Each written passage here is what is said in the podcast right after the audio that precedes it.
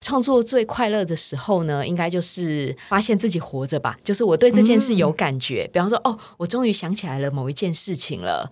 那或者说是，哦，我看到某一个，当我就是撞墙的时候，然后在看其他人的文章的时候，发现，哦，对，这个东西也击中了我，然后这也是我想要写的方向。你就会觉得，哦，我想要继续往这个地方走下去。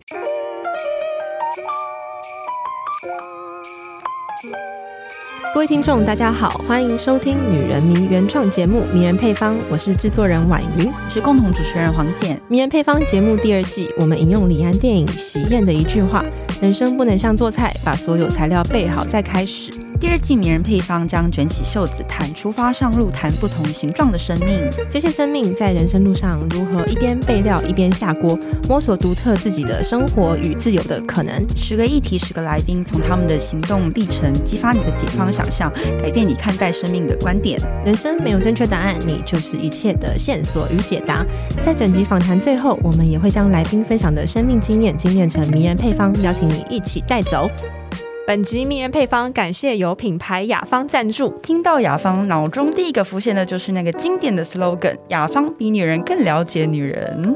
是的，就是那个比女人更了解女人的雅芳，最近推出了七天有效改善七大肌肤问题的新活超能精华，上市几个月，全球已经销售破百万瓶了耶！耶！好，这个超能精华闻起来有淡淡的优雅清香，还有加入粉红沙金质地，被网友昵称为小粉精。小粉精听起来好 Q。对的，你讲的没错，它的 Q 体现在肌肤上。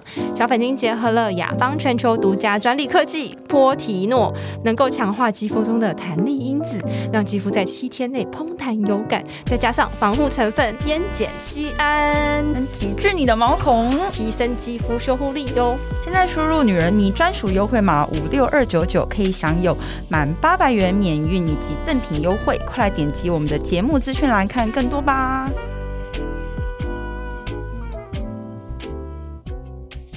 今天我们邀请到陈又金来到《迷人配方》节目。又金毕业于台湾大学戏剧所硕士，全职书写举凡散文、轻小说、剧本，样样都难不倒他。年轻的时候，他曾经在短短十四天标写了六万字小说拿去投稿，只能说摩羯座精神绝佳，使命必达，排除万难。他曾经荣获过非常多的文学奖，还有国议会的补助计划。那大家如果谈到虚构小说跟新手作家指南，就会联想到右京。让我们欢迎右京。大家好，我是陈右京，很高兴今天来到这边。好，那今天呢，就是我们很开心邀请到又金来跟我们聊一聊，就是他的一个新书《我有结婚病》。其实又金也是跟小简有认识嘛，对不对？对，对，我们认识有一段时间。我们两个认识是因为那个果酱，什么果酱？就是因为我们那时候我知道又金，然后有一天又金又追踪了我，然后我说：“嗯、天啊，这不是大文豪吗？” 然后，然后我就跟我编辑说：“这又金追踪我。”然后他就说：“哦，怎么会这样？”我就，然后后来因为刚好他那时候刚好他快生日快到了，嗯，然后生日的时候是一月份，然后我就想说：“哎，那我来准备什么好了？”所以我就。因为这样，然后跟他聊起来，然后准备了果酱送给他，因为我感觉他好像很喜欢下厨。我我自己有感觉他喜欢下厨，所以我就准备了果酱。然后我在想说，大人会喜欢什么？大人，然 后就是，然后我就找了一个有酒的一个果酱，然后他就吃了很喜欢这样子。然后我们就因为这样子才开始就是聊起来，是因为果酱的关系。面交吗？把那个冷冻的果酱，哎，冷藏的果酱，直接送到我们家，非常惊人。而且我在这里要澄清一件事，我的厨艺完全不 OK，完全错误的概念。可是因为我有去优金家过，然后发现他会准备一些小甜点啊，或者泡咖啡给我们喝，所以我就觉得他的那个家的这个感觉是很舒服哦，就觉得会派上用场。没错，嗯，有。后来我们瞬间就吃完了那个果酱。对，好，哎，其实因为右京，其实你书写了很长一段时间，然后也知道你获得很多的奖项，然后也有很多不一样的邀请。那你出版第一本书的时间其实是二十七岁，你从十七岁开始有写作的梦，那这条路走了哦十几年了。那你第一本的作品从签约到实际出版也等了三年，甚至也到出版社去学习，然后一边计划着可能要自费出版，然后这是一个很漫长辛苦的过程。其实女人名有很多读者或用户其实是对书写很感兴趣的，所以我们常常会接收到很多读者投稿，甚至大家会去想象说自己能不能在写作这条路上走下去。可是这是一个漫长的等待。那是什么让你坚持想要继续写？在这个过程里面，你有没有想过要放弃呀、啊？哦，我其实呢，很想跟大家说，有，我有想过要放弃，但其实从来没有。哦，对，完全不符合那个既定的印象。嗯，那我那时候之所以会想写，我是觉得这件事情是一件好玩的事情。嗯，就写作这件事情呢，它相较于其他的活动，就是它就是在你的笔电上，然后如果你不发表的话，你就不会有任何的评论，也不会有任何的谩骂。所以呢，书写是一件很安全的事情。嗯，然后你写着写着也会发现，哎，那有一些事情跟我原本想的并不一样。就是有一些事情你说起来可能觉得很苦很冤枉，可是呢，你隔着一段距离。之后呢，你会发现哦，有一个新的世界在等待你，你就会知道哦，为什么那个人会这样子对待你，或者你那个时候确实做错了某一些选择。所以对我来说，写作就是一个很好玩、可以持续下去的事情。哦，所以不管怎么样，你你每天都会有写的习惯吗？多多少少都会写，嗯、因为我有一本十年连用日记，哦、它就是对，然后就是每一年的这一天，比方说五月一号是一天，五、嗯、月二号是是两页这样子。你每天翻开那两页呢，它就属于这一天，然后就会你就自己填写下这连续十年。有点像你的 Facebook，然后他呢，当你翻到那一页那一天的时候，他会提醒你说，去年或者五年前、十年前的今天你做了什么，所以。其实多多少少我都会替自己的生活做一点记录。其实我有买那个哎、欸、十年日记，可是我只有写过大概三天，然后就发现好难持续下去哦。因为就是呃，它也是蛮需要毅力的。然后同时间我写一写，想说我会想要看到去年的我自己吗？就会也会这样。所以又经你写，你现在写了第几年？还是你我现在已经写到了第七年吧？哇，我就真的两年了。但是它是纸本吗？对，是一本很厚的，像字典的。哇，好疯哦！所以他写了七年呢，七年对吧？对，没错。但是当然中间还是会有间断的时候啦。嗯、哦，那就好。我想说，哎，七年 不是啊？因为一般来说七年真的好久、哦。那你七年，你这样写七年，你自己的感觉是什么？你有发现一些很有意思的地方吗？有哎、欸，比方说有某一天，就是最近到了枇杷的季节嘛。然后我记得很多年前我就写说，我跟我的先生说，哦，枇杷要剥了皮我才会吃哦，就是我写下了这句话。然后呢，就是五年后的今天呢，那一天呢，我就发现，哎，我先生已经会把枇杷都剥好，哦、而且放在桌上让我吃了呢。哦，好浪漫哦，被教育了。哦，所以这样是是一个就是回溯一下过往的过程，驯养老公的过程。是不是写上不用写很多？它就是这样短短的一条一个条目这样，还是也是它也就只有五行而已啊？千万不要写太多。好，那好像跟我用的是同一本。那我们今今天就是来聊这右京的新书嘛，也有观察到，其实你在写作题材上面是还蛮多变的，而且很能去观察到别人没有写出来的主题，比方说比较边缘的一些议题啊，农民啊、新移民啊，或是性别的。过度医疗、生死议题其实还蛮广的。你也尝试过写轻小说啊、现代文学，就各式各样不一样的这种文学题材，很多风格，怎么样去选择？说，哎，我接下来想要尝试什么，或者是你怎么样去切换？因为我像。里面都会有共通性，可是它也会有新学习的地方。前面就说到，我通常会做一件事，是因为它很好玩，嗯、对它充满好奇。然后再加上我大学的时候读的是戏剧系，嗯、这本身就是一门综合艺术。嗯，那我就不会觉得，呃，各种文类呢，它有一个这个泾渭分明的界限。嗯、那不管是什么文类，我都想要尝试写看看。所以我最近有兴趣，应该是论文吧。反正呢，哦、就是不管除了诗以外啊，因为诗我在高中的时候已经尝试过了，发现我真的很不适合写诗。为什么？我的同学比较适合，我觉得诗在那个时候的我的认知呢，是一种很纯粹的东西，嗯，但是我实在太容易分心了，嗯，不适合写这么嗯纯粹的东西，所以就很快就放弃。那在那之后呢，不管是轻小说啊，或是文学奖的题材，我都会各式各样的尝试看看。那我就觉得每次写了一个新的题材，然后我就对那个东西多认识一点点。那你都怎么开始切入？因为像比方举例来讲，假设原本是写散文的，好了。他想要往小说这个领域去跨，可是他不知道小说我要怎么样下笔。那你通常都怎么样切换进去？那个你是怎么做？嗯、虽然我想要往那个方向走，嗯、但是呢，一个人是没有办法往那里去的。嗯、这时候就需要读个十本小说吧，嗯、而且是十本，你一定以前都读过了。但是呢，你现在要读的是你写得出来的那一种，我就会挑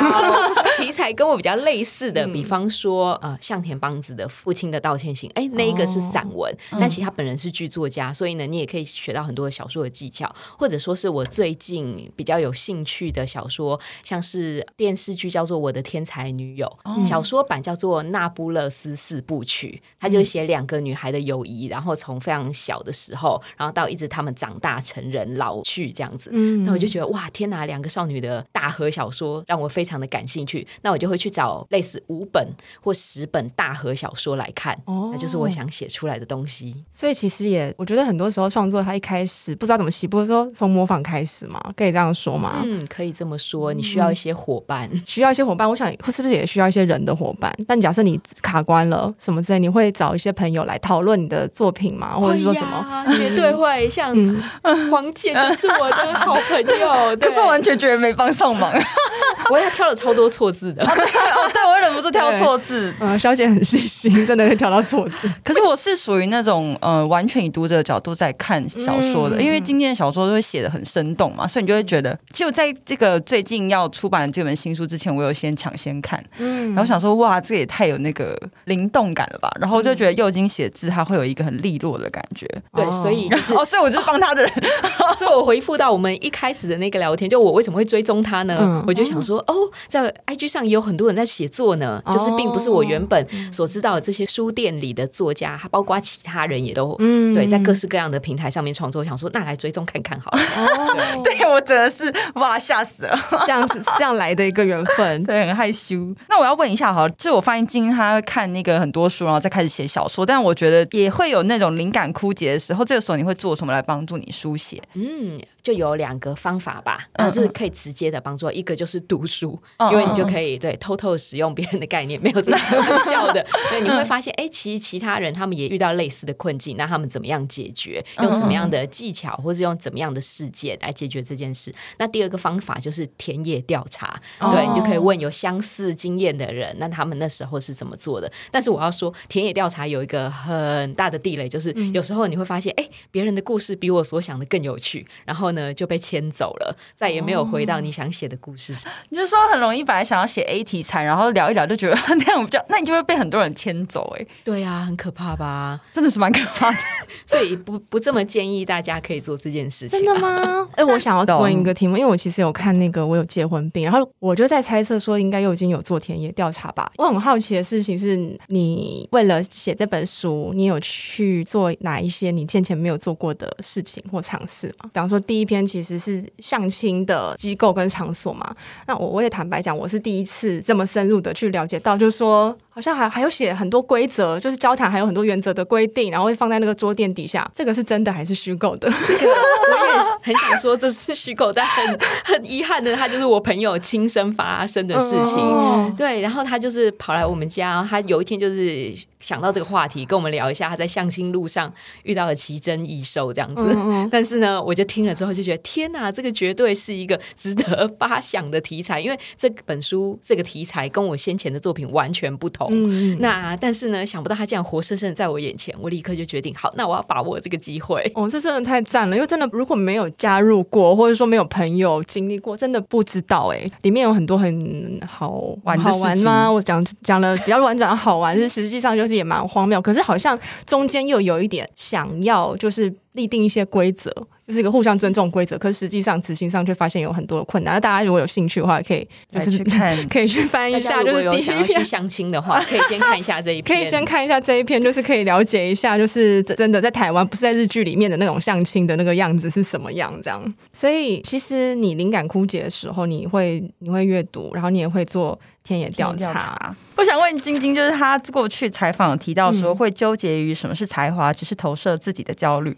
那我觉得这句话我自己看是一个很帅气的说法，因为其实不管是创作还是表演的人都很难不面对自我批判跟被比较的这个过程。你怎么样调整就别人对你的这些看法跟心态，或是你自己去想？嗯，自己的话，因为一开始你绝对连这些呃写作的伙伴都没有嘛，那你就会想说，那我要怎么办？那我就参考其他人大概在几岁啊，做了什么事情啊，或者是跟我同年纪的人，他们现在在干什么，然后你就会帮自己设一个 KPI。可是设了以后呢，你就发现，天哪，这个根本就是因为个人际遇以及个性的差异，嗯、这是没有办法达到的。嗯、那就算好，别人写的专栏，那我也要跟着他一起写专栏；别人出书，我也要跟着出书；别人这个有了粉丝专业，我也要跟着有。对对对，这些事做了以后，你会发现，哎。对，也许是帮我，然后找到一个管道发声。但然后呢，我想要做什么？那我觉得这时候才是更重要的事。然后呢，我有一个朋友，他就在写专栏，他就告诉我，底下的留言都很可怕，千万不要看。啊，什么留言？说是在社群上吗？对，就是嗯。嗯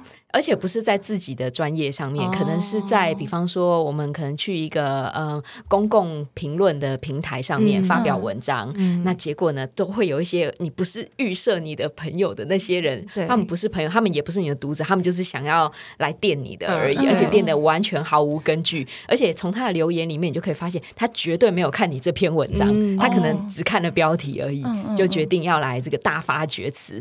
所以呢，这种时候你就会很想跟他说：“不是的，我不是这样的，我是怎样怎样的。”但是呢，你如果去跟他对话的话，你就反而落进了他的陷阱里面，就是一直来来回回。对，对所以千万不要，就是当你在滚留言，这篇文章你一定已经看过无限次了，嗯、因为呢，这就是我们自己写的文章嘛。对当你在滑动那个滑鼠或者滚轮的时候，就要想说：留言不重要，留言不重要。嗯、所以就是说，你现在是尽量闭眼去看到他吗？对，我现在就觉得，其实我仔细想想，我还是。后来都有去看这些留言，可是呢，我就会发现留言大致来说分成两种，一种就是好的，就是说称赞你说啊，真的写出我的心声啊，感动这样子，然后呢，你就心怀感恩。然后另外一种就是说，刚刚我说的这种比较负面的，而且跟你还真无关，一点建设性都没有。如果他是骂你有建设性的，我也是觉得心怀感恩的收下。但这种非常罕见，很少，很少，这种很少。那所以呢，基本上如果好，就这三种来说了，因为很罕见，然后你要去遭受这些。心理冲击的话，我觉得完全不划算。嗯、所以呢，骂你的固然是讨厌，但是我觉得夸赞你的也很可怕。我觉得其实我这样写就够啦，我这样写就很好啦，大家喜欢也就好了。可是呢，你的这篇文章已经完成了，但你的人生还没有走完啊。嗯、接下来你要重复这一篇文章的风格吗？是我的话是不想要这样啦。哦，哎，我跟你说，我之前有看那个蔡康永，他讲说，就是。就好像是大白鲨的那个导演吧，就在讲说这个这个作品就是呼声很高，但他的意思是讲说，不要把你的这个好坏建立在别人给你的评价里面，就等于说这个作品不管好不好，是只有自己知道。那别人如果给你好或不好，他贴上标签以后，不要把你的自信心建立在别人对你的标签上面。那我要，那我要再问，刚刚就在讲说那看到负面评价这件事，那你会不会自己去呃评论自己？就是你会不会觉得说，哎，我觉得我现在写的没有比上次好，或者是我现在在同年龄层的这个状态下，是不是表现的不够？当然，时时刻刻都会有，因为我们现在在社群媒体上，大家展现出来的都是自己最好的那一面，嗯、就想说：哇，天哪，为什么这个人出国了？那为什么这个人拿到学位了？为什么这个人买房了？但是后来就觉得，那是我的话，我愿意这样子交换嘛？那我现在最喜欢做的事情是什么呢？是写作，是各式各样的写作。嗯嗯嗯，而我呢，刚好也很幸运的有资源、有时间做这样的创作，没有人阻挡我。嗯嗯，那这个时候我就会觉得，好吧，那我真的没有。时间去羡慕别人，嗯、就是把香奈儿的名言反过来讲，就是他他说的是我没有时间讨厌你，嗯、或者是我没有时间去羡慕别人啊，嗯、我还是要赶快把我的英文考试考到这个足够高的分数、啊。哎、欸，我要跟大家分享，其实幼英他是一个超级自律的人，他会规定他每一天手机荧幕只能用多久，然后。嗯他也会好像是上网的时间还是什么，我觉得很夸张，因为他可能今天就说我要来开始读英文喽，他就失踪，然后你就找不到他，然后我就想说他他后来再回来的时候就是已经考完了，然后是凯旋归来这样，然后就觉得好可怕，就是他会非常自律到我觉得这个就是作家应该要有的样子，因为失败的时候就没有办法发文告诉大家我凯旋归来。哦，对，这样子，但是你就算是失败，你也还是可以感觉到你在这个过程是非常自律的，我自己感觉啦，因为。像我就很不自律，自己承认，所以我就会觉得祐欣在这件事情，我觉得光是设定那个手机荧幕时间，我就觉得非常恐怖。我是呃，荧幕使用时间、嗯、呃的这个功能，我就是 Facebook 用十五分钟，Instagram 用十五分钟。对，那我就很怕每次跟他讲一讲，他就不见，我就呃 祐欣，我们要赶快用这个十五分钟聊完。对，因为是我就会觉得他在写作这件事上有用这个自律来规定自己，所以我觉得我还蛮佩服这件事情。哎，我觉得其实我想绕稍微绕回刚才右京讲的那个，就是跟社群的这个评价有关系。因为其实现在不管大家有没有在一个平台上面发表自己的创作啊，其实每一个人都会呃在自己的脸书上面都下面都会有一些留言互动嘛。那女人迷其实也是一个像这样，也是一个发表公众言论的一个平台。确实，像我们也会遇到像这样的事情，比方说我们发表了一些文章，我可以这样说，就是有一些议题，它不见得是大家在这个时间点，它都能够被很好的接收或理解。所以，其实像刚刚已经讲的那件事情，我觉得也可以，女人们也可以分享。其实我们很多像这样这样的讨论，下面也是会有一连串的留言。那那种留言，大家也可以想象，有些很短，有些很长。那其实做社群的伙伴就还蛮辛苦的，因为他会社群的人通常就是。第一，闲时时间就想要去满足所有人的期待。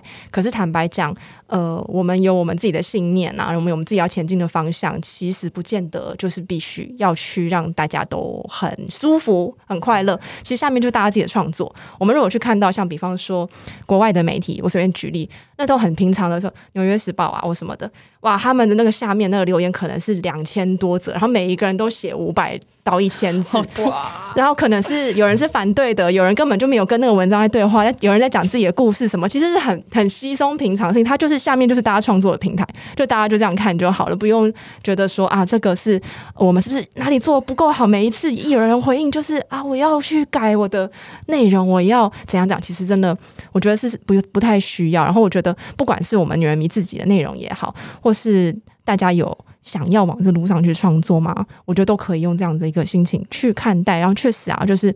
更多时间花在自己身上。那刚刚佑晶有讲，就是其实你的快乐是从创作来的。那很多时候在早期，其实创作的那个快乐也会来自别人的认可。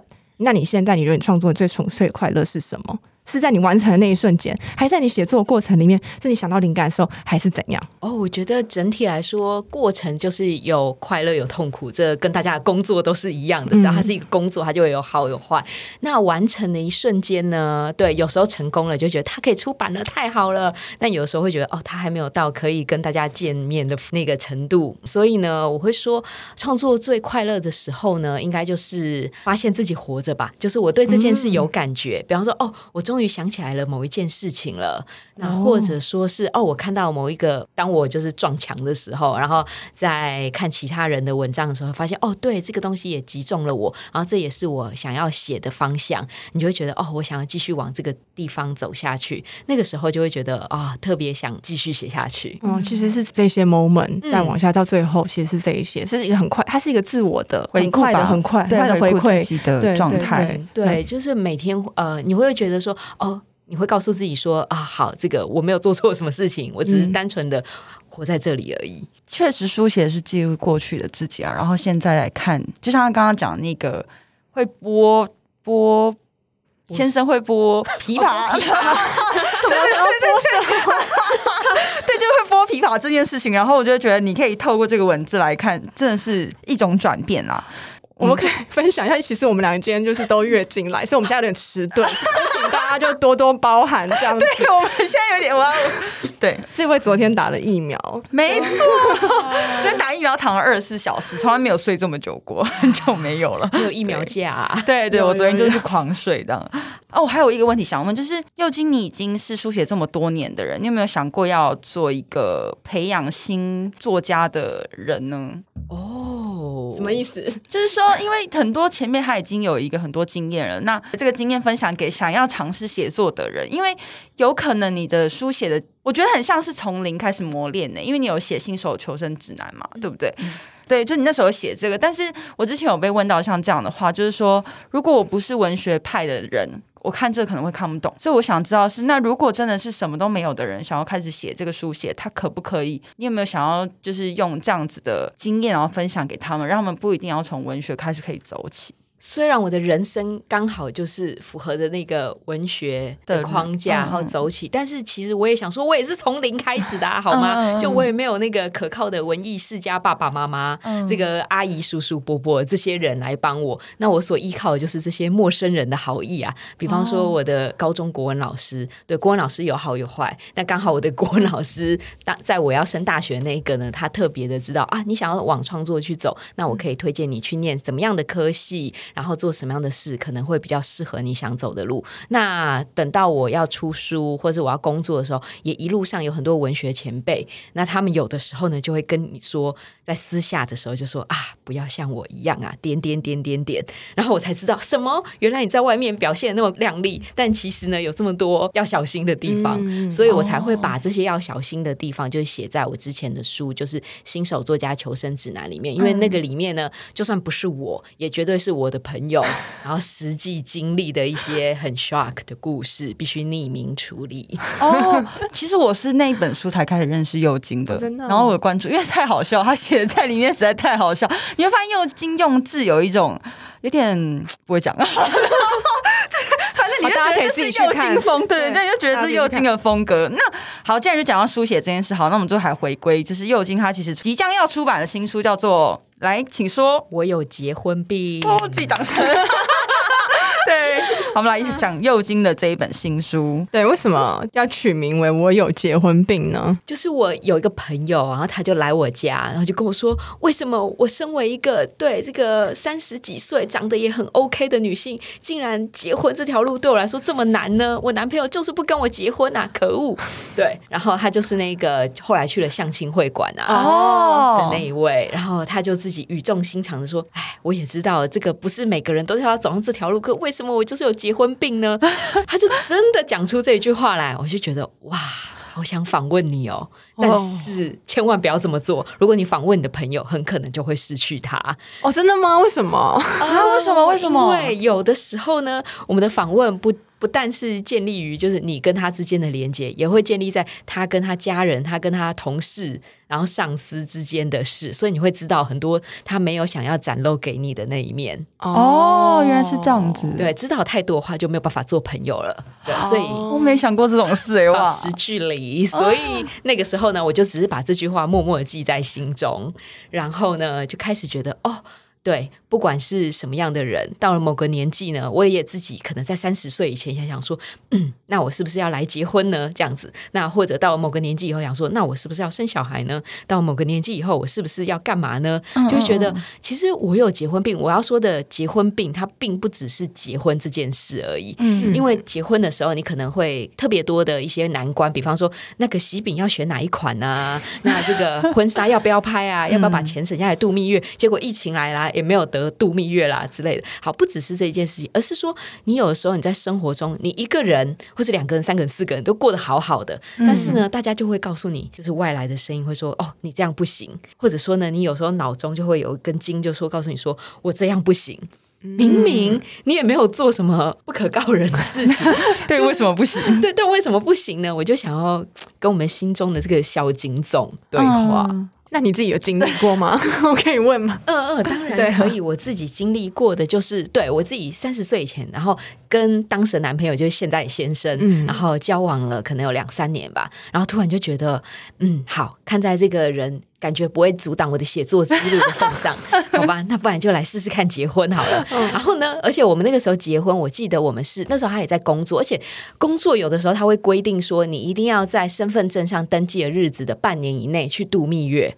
啊，有这样的规定，就是有一些很奇怪的公司的规定，公司的规定。所以呢，我们就宴客，你看要跟人家抢这些呃地点、地点、时间啊、好日子啊、这个新密啊，什么各种的主持人都要抢了的状况下，总之我们就决定在呃十二月结婚。嗯，但是我们没有办法马上去度蜜月，因为还有很多事情要做。所以呢，我们就决定好，那就先宴客，然后再去登记。这样有一个什么好处呢？嗯、这样的好处就是我们先宴客了嘛，然后我们有婚姻之实。那结果呢？我们五月一号劳动节的时候才去户政事务所登记。我们想的就是，如果这五个月呢，两个人住在一起，嗯、一言不合，嗯，也不用离婚。因为哦，我们在身份证上还是单身的哦。对，我觉得好酷哦，有一个 prototype 试婚的概念，先先先跑一下，看会不会有没有问题。这样，对，因为我们是看了朋友的前居之鉴，他们就是两个人已经长跑了，爱情长跑七年，比我们久很多很多。他们就决定，好，那我们就。登记吧，就是好，因为我们要证明我们的爱情终于有了结果。然后呢，他们就登记了，登记就很顺利嘛，因为就是去办个办个文件而已。嗯、结果呢，实际要了宴客的时候呢，发现双方的家族有各种的期待啊，两边的价值观不太一样啊。Oh. 然后呢，男生也突然觉得，哎，我就要跟这个人过一辈子了吗？但是我最近觉得啊，我的另另外一个女生好吸引我啊。于是这两个人就登记以后，还走不到宴客的那一天就离婚了。就离婚了。而且更糟的是，他们的蜜月旅行也已经订好了。哇，那这样等于大赔本，很多后续的事情要处理耶。对。可是其实我跟你说，在结婚那些就是。是眉眉角角的这个步骤里面，你可以看出到底彼此适不适合，因为有很多东西要沟通。所以其实我好多，我也是有听过像这样例，就是说在这个阶段已经有一种啊，我不想结婚的这个感觉，就是好像有点结婚忧郁症吧？对，这真的蛮压力蛮大的，结婚的焦虑。我真的真的实际的朋友这样，然后跟我聊天说，我突然觉得为什么我要结婚，然后这么多事情要处理，我可不可以？呃，回到我一个人的时候，然后我那时候很惊讶，我想说你怎么了？然后我那时候就跟他聊天之后，发现他好像是真的非常的焦虑这件事情。所以我在想，你那时候结婚的时候有，因为你是逆向的，所以你应该比较没有经历过这样的状态嘛？对，我的逆向思考就是，今天我们要结婚，你想要，我也想要结吧。好，那你就你搞定你的父母，因为我跟你的父母显然不是很熟嘛。然后我搞定我的父母，然后呢，就是其他的东西，因为很多人都会想说，天哪，我这辈子只有一次这样子。其实有时候是不止一次啦，就结婚这件事，其实会不可以不止一次？对对对，你好看开哦。对，所以呢，千万不要觉得哦，我一辈子只有一次，那我一定要做到最好。就是我拍婚纱照，就是只有这一次，所以我一定要找到最完美的设计师。我就想要找一个，哎，朋友有用过，然后拍起来呢，我也可以接受这个效果。因为我觉得我人生将来一定是要走在红地毯上啊，我不会有只有这一次，然后就是。就是所有镁光灯照耀我啊！我要的是我结婚之后每一天都可以过得开开心心。嗯、所以说，你们那时候是分工搞定自己的父母，没错。好，我觉得这是很棒的一个参考。现在也可以这样子吗？就是说逆着来。可以啊，可以大家这么做。对，我从来没想过婚礼都是可以的。好对啊，对啊，可以，可以，没有问题。其实结婚病这个，我觉得对于女性来讲会蛮有感的。我觉得即使到现在，我们想到现在已经二零二二年嘛，可是坦白讲，我觉得社会在这个结婚的这种对于女性的这个框架，其实还是很一直存在，而且没有消退。好像就变成说维持单身的人，哦，会一直被问说，哎，你要不要结婚？你有没有想要结婚的打算？好像它是一个必经的路途，每一个人都要经过，所以你不做，你要去解释一下，嗯、那样子，它是一个预设值，或者是说不是单身的人，然后他可是还有稳定交往的伴侣，他就说要不要结婚？你们两个要不要结婚啊？你们为什么不结婚啊？你们不是很稳定吗？你们还在等什么？是不是不敢承诺或什么什么什么？然后就问被问到最后，有可能两边人在两个人想说，对啊，我们两个是有什么问题吗？为什么不敢结婚？怎么怎么？所以其实这个结婚，它尤其在我觉得在华人社会很容易在三十岁的时候。一直来，可是其实我们去看，比方说，呃，我举一个例子，可能欧洲很多人甚至是没有结婚，先生小孩，嗯、然后可能先生了小孩，然后生了两三个，一起养育了可能十几年，最后两个人才决定说，哦，我们决定我们要共同 commit 在一个婚姻关系里面，然后才结婚。所以其实这世界是有非常多不一样的生活样貌的。就我们现在在这个社会里面感受到的那个预设值本身，它不是真的是预设值，有好多种步骤是可以拆解的。坦白。来讲，就是呃，没有一定非得怎么样，一个套餐组合，你可以单点、啊。对，没错，你可以单点。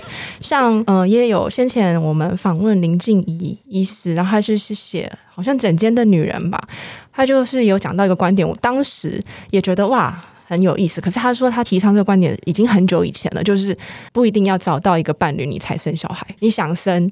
你就去生，我是 hold 不住这种。就你如果三十五岁或者什么四十岁，你想生小孩，但是你还没有找到一个伴侣的话，你就去生，那有什么关系？你找你找到你的这个呃一个支持网，可以跟你一起分担，就是这个养育责任就好了。那那个人什么时候来，什么时候遇到啊，就随缘呐。可是你不需要为了呃有没有遇到这个人，你去延后你本来想要想要生小孩的计划等等等。然后我就觉得，哎、欸，这个很有意思，所以。我觉得这边啦，我我我看小简愿不愿意分享什么 什么，就是小简是不是你是不是很想，你是是不是一个很憧憬婚姻？我超想结婚，所以我看到你这个时候，我就觉得我也有结婚。我那时候也觉得简简可以写一本，赶快去拜月可是我要说的是，呃，可是我觉得还是一阵一阵的，就是像我，我昨天还对我朋友讲，我就说，他就说你前阵子不是很想要就是去求月老嘛，然后我就说，哎、欸，现在没有了。然后他就说为什么？我就说。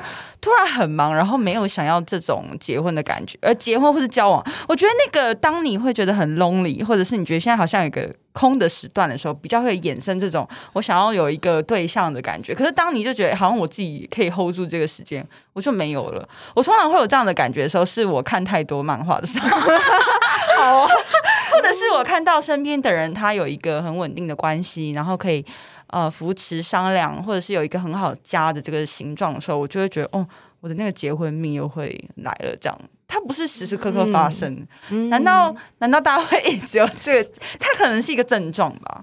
对，我觉得他真的是一个比较过后才会有的症状。对对对，自己然后就忽然发现说啊，在社群媒体上，大家说他结婚了，然后他们终于走到这一天了，就觉得天呐，他们还开花结果了。对，然后这边戒指的照片啊，然后或者是还有那个签约啊，去附证事务所办的这种，我最近疯狂被这样子的东西炸，然后就会觉得我真的事情挺向往的。可是后来想一想，一个人好像比较舒服，所以我觉得那个结婚病真的是周旋于。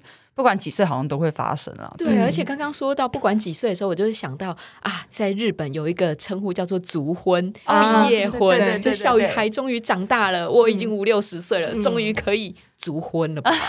对，从婚姻里面毕业，没错。嗯、我也想问，就是刚刚有讲到那个三十岁之后嘛，维持单身就会被问要不要介绍对象，或者是不生孩子很辛苦。那你这就是我想问佑君，你有遇过这样的状况吗？啊、哦，对我妈也会跟我说啊，你现在已经三十几岁了，再不生小孩的话会很辛苦哦。嗯、那我记得那个时候我就说，嗯，可是我心中就没有这个小孩病啊，就是会觉得就觉得呃，这个有的话有一个奢侈品。当然是很好啦，但没有的话也不会怎样。而且呢，如果我们回到资本主义的逻辑来看看，我们刚刚讲说结婚啊、生小孩啊，还有养育啊，就这一切都像是套餐组合的话呢，那你就会发现说，哎，常常我们去买什么东西，然后都会有人跟你说今天特价哦，明天就不是喽。嗯、然后或者是说今天房子多少钱哦，五年后你可能买不起了哦。对，现在虽然很贵，但五年后会更贵哦。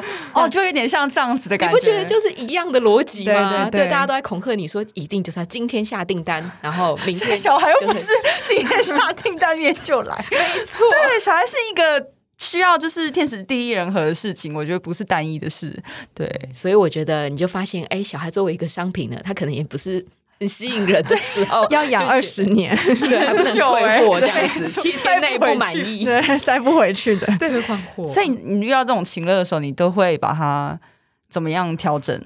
就会想想说，嗯，这个我要付出的成本有哪些呢？想想之后就啊，自己人就清清醒起来了。所以，所以你有想过小孩病，就是想要自己想要想要，就觉得小孩到底应不应该要拥有呢？嗯、后来就觉得，嗯，它就是一个奢侈品。对，有一个 LV 包固然是很好，但没有呢也不会怎么样。哎、欸，我很欣赏佑君这样想，我觉得很帅气，真的很像一个名言哦。对，好，那我们再问一下，就是西新书有讲到一个段落，我觉得有趣，就是家电是种天赋人权。那你有在新书里面写到一句，你说谈性别平权，从家电的角度来看还很远。比方我们买不买洗碗机这件事情，就我自己其实有同感啊，就是我觉得要买洗碗机这件事情，因为它很大台嘛，它要绽放在那个空间里面。然后就是会有人问说，你为什么不收起？你为什么要买这么大的一台洗碗机放在那边占空间？那为什么女生就一定注定要负责洗碗煮饭？会不会呃，其实男生来之后，他们洗洗也会洗出一个心得？所以我那时候在看这一段的时候，其实是很有感。你是怎么会有想到这样的桥段？还是你身边又是你身边朋友的故事吗？你应该就是我本人的故事吧？对，我的至今呢，拥有洗碗机八年以来，大概只卖出了四台吧。哦，就是非常的失败。你说你。你说谁卖啊？不是我卖，应该是我说服朋友去买。我完全没有抽说你有在揪团购，是不是？还是怎样？并没有。你说，你说你说服他们去买这个洗碗机，可是因为我真的那天有去晶晶家看，它真的是非常的大一台。对，那我觉得他在他在跟我分享说他有多好用的时候，我想说好像真的很好用。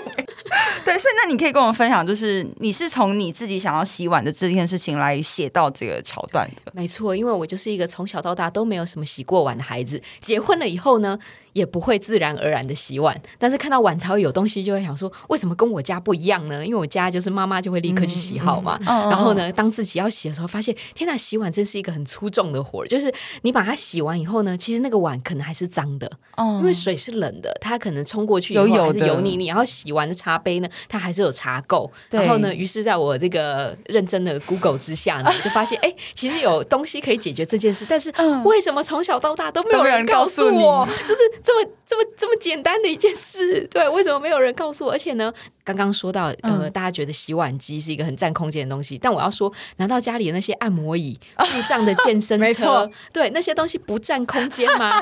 那那你怎么会觉得一个碗架，我们就把它当做碗架好了？那怎么会觉得它占空间呢？我就觉得那是因为，呃，你我们刚刚所说的这些健身车，它是具有什么健身的功能啊？它不会跟女性还有家务。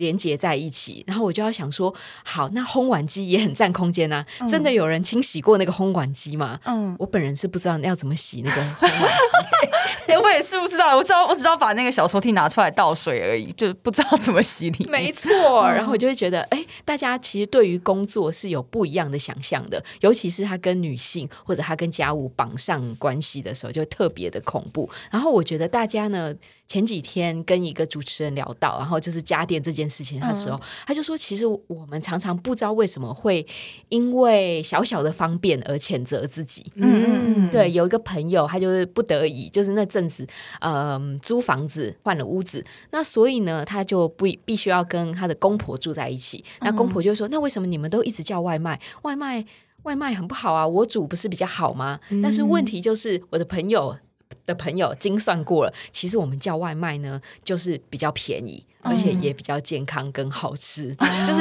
这个是有可能。可是我们却常常因为啊、嗯哦，这个既定的逻辑，然后自己煮之类的，对，但是呢，却忽略了你真正需要的是什么。我也是很崇尚外送派的，我啦我自己，因为你可以吃到很多种啊。然后虽然很多人会说外送比较贵啦，但我觉得自己做或者是外送，它是一个可以交替的一个概念，就不用好像只能选择单一的状态。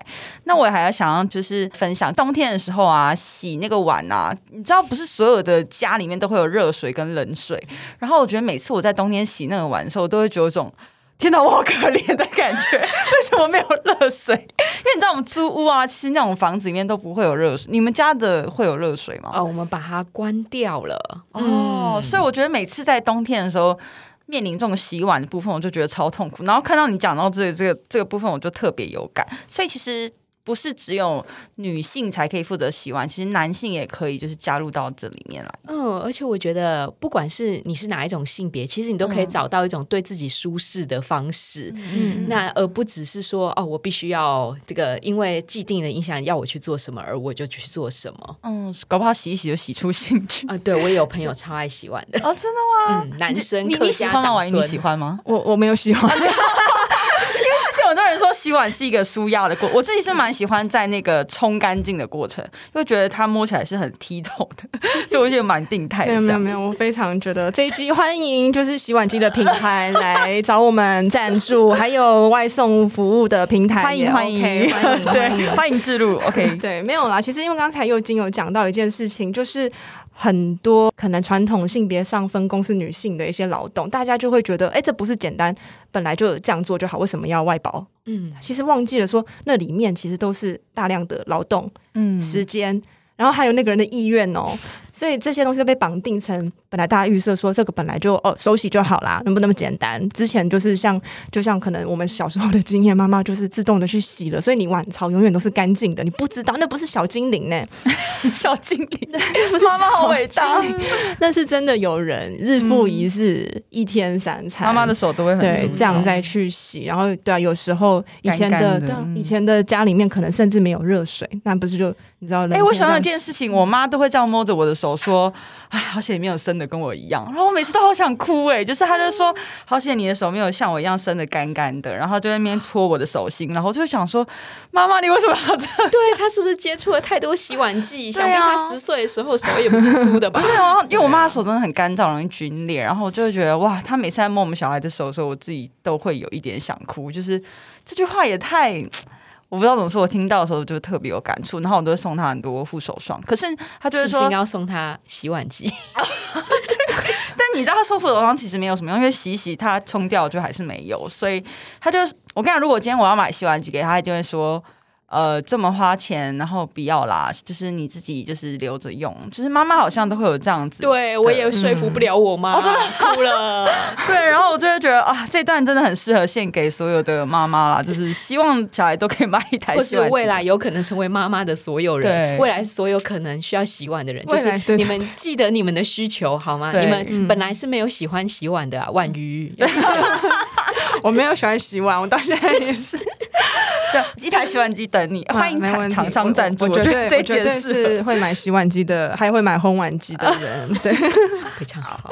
因为其实这本书我看下来，我觉得其实很多在谈女性的生活里面，很多被理所当然的认为应该这样子过，应该那样过。但是虽然好像是一种该怎么讲，去突破那个框架，可是它是用一个很轻松的方式去谈在这个界限的一个冲突。那呃，女性确实啊，就是很常会处于那种社会。会期待说什么是一个接受或照顾他人的角色，包括现在最近也很多，以前有很多电影，最近啊八十二年生的金智英啊什么，就在探讨婚后女性很辛苦的地方。即使是这样，我就即使到二零二二年，像这样的作品出现，都仍然会在社会里面。有不一样的声音，然后也会有一些女性应该就是要照顾家庭，或者就是会有一些啊，你们妈虫有没有？就是那个韩国哦，韩国就是说妈虫啊，你你你结婚了，家庭主妇啊，爽爽过啊，爽爽过啊，你还订外送哦，你还洗碗机哦，你还什么的，就是不就本来就是你你怎么可以这样子呢？就是其实它还是有很多像这样子的一些声音出现，你怎么看待这种万年不变的家庭分工职责嘞？嗯，就是其实我觉得大家都在改变，就是无论是长辈、我们的同辈或是晚辈，我觉得其实都在改变。那我们要意识到这件事情。其实，呃，我都会想说，那我这本书如果有男性读者的话，你们绝对不是被排除在外，说你们就是一群猪队友，绝对不是这样的，而是你其实可以选择，然后加入，让我们的环境变得更好的一群人。嗯、那比方说我的邻居，我想一下，如如果我有所谓的家庭。分工的这些刻板印象，我觉得我身边的朋友其实早就已经打破了。比方说，我认识最会做菜是我们邻居有一对夫妻，然后男生、嗯、对就非常的会做居酒屋下酒菜，酒菜对、嗯。然后呢，或者说是呃很多女生朋友，然后我到了他家里呢。打开他的冰箱，就只有啤酒，连鸡蛋都没有啊！嗯、我就说天哪，也太帅气了！我是一个到了一个中年男子家中啊！不不不不，这是我的高中女生同学，好吗？嗯、所以其实我觉得大家都是默默的打破了，可是我们却不敢说出来，嗯、因为说出来可能别人就会说哦，那为什么你太太什么都不做呢？那为什么呃你不去学吗？之类的，就是种种的质疑。我会觉得嗯。如果我们已经开始改变了，那我们至少，也许那些开始改变的人可以说出你自己的经验，那并不是那么差的一件事。不然，看到一些老伯伯。然后他们家都过着传统的日子，就是男主外女主内。有一天呢，如果他的太太死了，他可能连自己家里的洗衣机、微波炉都不会，微波炉真的都不会用啊，那真的很悲惨。哎、嗯，真的，我真的有在日剧上面看到这样子的情节。哦，我觉得这样交互的分工是蛮重要的。因为我其实前阵子还蛮喜欢就月薪娇妻的。那我们来谈，就是如果说今天要支付薪水给家庭主妇，你是认同这样的想法吗？我是很希望大家都能够有最低薪资。就是有一个保障，不管你有没有工作，你都可以有尊严的过你的生活。所以无论男女，那月薪娇妻呢？当然家务是一个多么专业的一件事情。但是呢，我之所以会从就是家电来讨论，嗯，就是我们的性别意识，就是因为钱不能解决所有的问题。就算我是月薪娇妻，然后我有固定的收入，当我说我想要买一个什么东西的时候呢，大家可能还是会说你不需要。我觉得可以举一。个，比方说完全没有性别色彩的一个电器，就是电子锁。电子锁，OK，电子锁，就是因为我那时候刚结婚，然后两年期间，我先生就发生了两次没有锁门的这件事情，嗯、就门开开的。然后有一次呢，是邻居就是好心帮我们把它就带上；另外一次呢，就是我们自己发现，哎，为什么出去整天，然后家里大门还是开的？哦，好危险，非常的恐怖。然后或者说是会发生有人没有带钥匙出门，然后被锁在外面啊的情况。那这种事怎么办呢？我会觉得。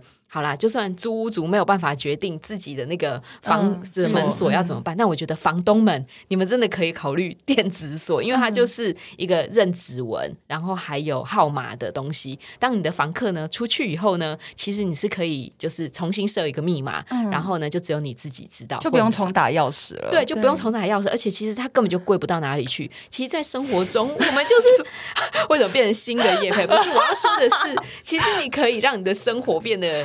更舒适，然后你不需要因此而责怪自己，嗯、而这个跟性别没有关系。哎，那我问题，你后来你后来有就买到那个电子锁吗？有，我们家就买了一家，就没有被阻止就对了。嗯，大家还是有想说，为什么你需要电子锁呢？哦，嗯、但最后革命成功，没错。哦、好，哎、欸，我没有新的。哎、欸，刚刚讲到那个洗碗机，现在想要电子锁。对，就是很很多最低很多啦，很多东西是可以外包，让专业的科技 来来去进行这样。我真的觉得电子锁很棒，这些房东可以少打。对，我觉得房东真的很方便。你们你们开始那个，除了豪宅以外，一般的房东也是可以考虑的。对啊，好，那我们。等一下来谈，就是右京的人生，豁达的想法。对，因为去女人迷，其实现在以前谈很多性别嘛，那其实性别或性倾向这个的多元性，我觉得大家现在渐渐的更很多很多意识。可是其实人的身份或背景有很多，不只是由性别或性倾向来界定的。所以我们现在讨论多元共融，不只是性别啦，很多不一样大家的背景也会都会成为一个刻板印象。我们也知道又金，其实你也这样界定，就是说你新移民的二代作家，对于妈妈的爱也很长，可以在文字里面可以看见。你觉得？觉得你的妈妈对你的生命带来什么样影响？嗯，因为我妈就是自己只身一人，在台湾没有认识什么很亲的亲戚，只有远房亲戚在台湾。哦嗯、那所以呢，她不管是带小孩啊，还是做任何决定，都是自己一个人。嗯，那这时候我就觉得我妈带给我的就是一种脚踏实地、哦、实事求是的态度。这怎么说呢？比方说，哎，她就会发现说，哎，周围的呃小孩啊，跟我同年纪的小孩都开始在上幼稚园了。嗯，她就会觉得，哦，那是不是也应该要让我的孩子去幼稚园呢？嗯、好，她就会这样思考。可是呢，当我上幼稚园要到小学的时候呢，旁边的邻居就会恐吓说：“哦，这个上了小学以后，功课就会变得很难哦，就要送他们去安亲班哦，去补习班哦，补一大堆才艺之类。”啊，我妈就想说：“是吗？”对，然后不然先试试看一年好了。功课如果真跟不上，我们再去读补习班好了。嗯，想不到我的功课也都还 OK，嗯、所以呢，我一直从国小到国中一直都没有补过习。又金真的非常的聪明。嗯、对，我觉得倒也不是，我觉得就是我妈给了我很多的时间。对，然后呢，她也观察到底这行不行。后来显然就是高中还是需要补习的，对，就还是。可我觉得这就是用自己的眼睛然后去看，而不是被别人恐吓说哦很可怕。怕哦，然后就去做了，嗯、对，然后把自己所有的青春童年时光都耗在那个。对，我觉得说不定在那个时候没有补习的我会更喜欢英文之类的，因为我觉得我们很小时候就被送到补习班里面呢、啊。那搞不好像你这样，你就会在中间读出兴趣来。但是妈妈的眼睛是不太一样的。对呀、啊，所以我就觉得哦，当别人跟我说哦，结婚很可怕哦，我想说哦，让我来看看，是一个实业家的态度，就是自己的经验才算数，然后。观察一下，然后用自己的的一个观点来去决定自己的人生想要怎样安排。嗯，然后失败了也不会怎么样啊。对啊，也不会怎么样啊。应该说这件事情让未来的你以后在做出决定的时候，都会决定用自己的眼睛，对不对？嗯，我觉得虽然别人会给你一些建议，你们可以把它听起来，但是呢，嗯、并不要因为而这样就是直接放弃了那一个可能性。哦。就是因为是新移民这样的身份，就是你的童年会不会因为你的这个身份不同，然后会有遭遇过比较不一样的对待吗？嗯，我印象比较深的是，因为我小的时候都还没有新住民啊，或者外配这种词汇是真的没有。嗯、然后呢，顶多那时候有的词汇就叫做外劳。嗯嗯。所以呢，我的同学可能就会问说：“哎，那你妈妈因为口音不太一样嘛，就会说：‘嗯、哦，那你妈妈是外劳嘛？’嗯，对我来说那个词汇呢也很陌生，嗯、所以我那时候就想说：‘哎，这个词汇听起来。’好像不是很友善啊！你是说混血儿？嗯、对，我就会跟他们说，对，我是混血儿。然后我妈妈是华侨，然后就这样子打混过去。实际上也没有骗人啦，真的是这样。可是我现在长大了，就想说，哎，那就算我妈是外劳，你妈也是台劳啊！各位妇女们，要为你的劳动权益，对，一起站起来啊，对不对？那大家都是劳工啦，所以大家都混血。他他他问他他说，你不是说你是混血儿，所以你是混什么台北宜兰这种呢？他们也都是混血。我有看到那个，对，为什么同学？都这么呆，很好骗。我觉得是因为大家语文能力都有点问题，对，就会觉得哦，这个混北部跟南部也算是混血儿，大家都一起。所以其实你那时候你是用比较乐观的方式去就是听这些声音，对吗？嗯，而且主要是因为我实在太会讲话跟骂人了，而且我的同学都说：“天哪，千万不要惹毛陈又金，就抽筋，就是骂人都不会带脏字的。”所以呢，就没有人会想要呛我啦。对，因为我们很谢谢今天又金跟我们聊很多关于书写的事。那我们想要请又金来分享，接下来有没有什么活动，或者在哪里我们可以找到你呢？哦，好哟，我接下来呢，因为疫情的关系，所有的活动呢都变成 podcast。哦，但是呢，大家还是可以在 Facebook 跟 Instagram 上面找到我。但我最建议的，还是你就读我的书吧，因为我觉得写书的时候，就像我说的，是在一个很安全的状况下写的。对，我不会觉得有人会突然跳出来，然后在那个留言底下骂我之类的。那你读书的时候呢，你也可以用你自己的步调，慢慢的读，然后翻开随便一页开始读，或者说觉得这个作者写的实在不 OK，我要在旁边吐槽他，折起来这样子卖掉它，对，都是可以。我觉得你就可以用你自己的方式来阅读，这是我选择写书的一个原因吧。可以找到你最好的方式，就是在呃书店里面找我有结婚病，对我有结婚病，或是搜寻我的名字都没有问题。好，最后最后我们想要请佑金来分享，对你来说日常生活创作工作中，你觉得你必定会有的一个迷人配方是什么？它可能是一个习惯，或是仪式，或是一种观点或心态。可是你觉得这个是你每天都会做，每天对你就起到影响力的？觉得就是跟自己相处的时间。嗯，跟自己相处的时间呢，到底是什么时候呢？我自己呢，呃，有很多的方式，然后保留时间给自己。但有一个，我觉得大家也许有机会可以试试看，就是睡醒一小时不要碰手机。哦，好难啊！起来，然后先不要碰，你会发现你的时间。就变得很长，因为你那一小时呢，就只有你跟你自己，也许还有你的早餐。那那个时候呢，你到底要做什么？要听什么？要看什么呢？都由你自己决定。有些人是什么晨读嘛，十分钟；有些人是干嘛？我觉得你都可以去尝试看看。就我自己呢，我就是想想今天要做些什么事，然后我家里会放满了很多纸条跟原子笔，然后写说等一下要做什么，或者是现在有什么点子。我觉得。其实睡醒的那一小时，对你一天都还没有展开，你不要急急忙忙的冲进那个讯息里面，然后回别人的讯息，或者回别人的电子邮件啊，你会发现哦，一小时就过了，对，一小时就过了，而那是你很难得可以自己跟自己相处的时间。哦，这个很棒哎。有难度，大家挑战看看。五颗星，五颗星。因为我睡起来第一件事就先摸手机，然后看呃还有什么讯息。你可以先减低到十五分钟。好，我因为我觉得其实有时候不小心一开就会待很久了，在那个床上面，所以我觉得这个是一个很好的练习。哎，那我想还是想接着问一下，因为这个可以做，又金可以做到一个小时，我想你是应是应该也有一点点流程吧？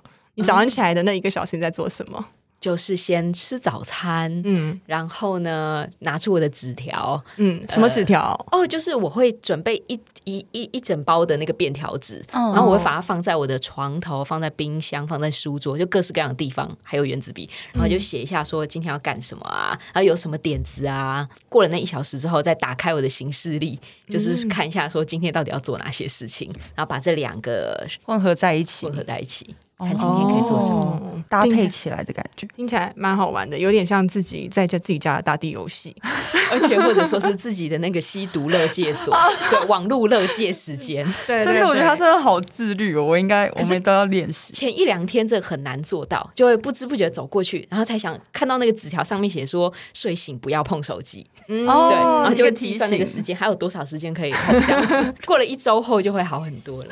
我们可以来试试看，就是从今天开始。大家就可以做这个，呃，早上起来先不要把手机直接就是拿起来的这个练习，可以有十五分钟开始，先由小的开始，然后渐渐你可能可以做到一个小时，你也许会很享受这样早上跟自己独处的时光。今天的节目到了一个尾声，那如果你喜欢的话，可以在 Apple Podcast 留言给我们更多回馈，或是替我们打上五颗星，也欢迎在社群 Hashtag 迷人配方，你的分享将可能露出在女人迷 IG 或独家收录进入女人迷文章。我们下一集节目再见喽拜拜。